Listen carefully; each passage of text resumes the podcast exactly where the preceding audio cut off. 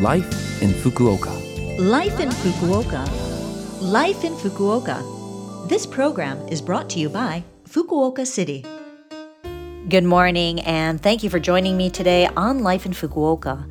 It's just a short program, but here I'll share information to help to make living in Fukuoka more comfortable, plus ideas for things to do when you're out and other information. Make sure you tune in every Monday morning with me, Colleen, for all of this information in English. Life, Life in Fukuoka. Fukuoka. Well, the 14th of February, as you may know, is Valentine's Day. And in Japan, women typically give chocolate to the guys they love or to people who help them out in daily life.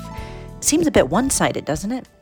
Fortunately, in March, on White Day, which happens to be on the 14th of the month, it's the guys' turn to repay the favors they received.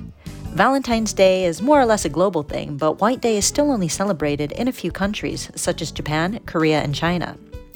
It was around the end of Showa 40 or the late 1960s into the 70s that the idea of White Day began to spread, and according to legend, as they say, it was due to the sales promotions of one particular long established confectionery company. In fact, this company is located in Fukuoka. The company, Ishimura Manseido, came up with the idea of Marshmallow Day. At first, most people bought confectionaries like white chocolate, candy, and marshmallows to celebrate the day, but nowadays it's an any kind of sweets kind of event. There are often special sales events held and products made especially for the day, so go out and uh, treat yourself. Life in Fukuoka. Now I have some important information from Fukuoka City to share with you. Fukuoka City has been working toward making sure everyone who hopes to be vaccinated can do so with peace of mind. In Fukuoka City, inoculations for the third dose of the vaccine have begun. Residents of Fukuoka City, who are over the age of 18 and have received the previous two inoculations will receive the vaccination coupon for the third dose in the mail.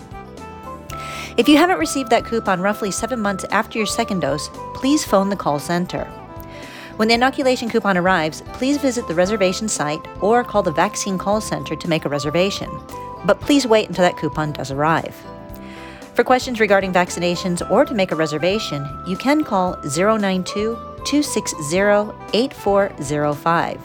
Again, that number is 092 260 8405.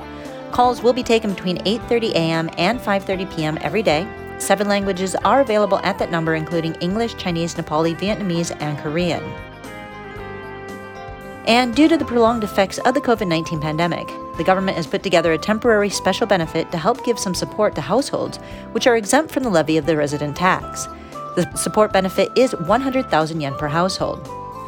Households where all members are exempted from resident tax and other eligible households will be sent a letter with the details of the benefits and the request to confirm other details. You do need to follow a procedure to receive the benefits, so please read the letter, fill in the necessary details, and send that information back within three months of the letter's date of issue. If you need any help with these temporary special benefits, please contact the call center where they can help you. The phone number for that is 0120 018 092. Again, that number is 0120 018 092. Calls will be accepted from 9 a.m. to 6 p.m. on weekdays, and a number of foreign languages are supported, including English, Spanish, Portuguese, and others. Life in Fukuoka. Well, thank you for listening to Life in Fukuoka today.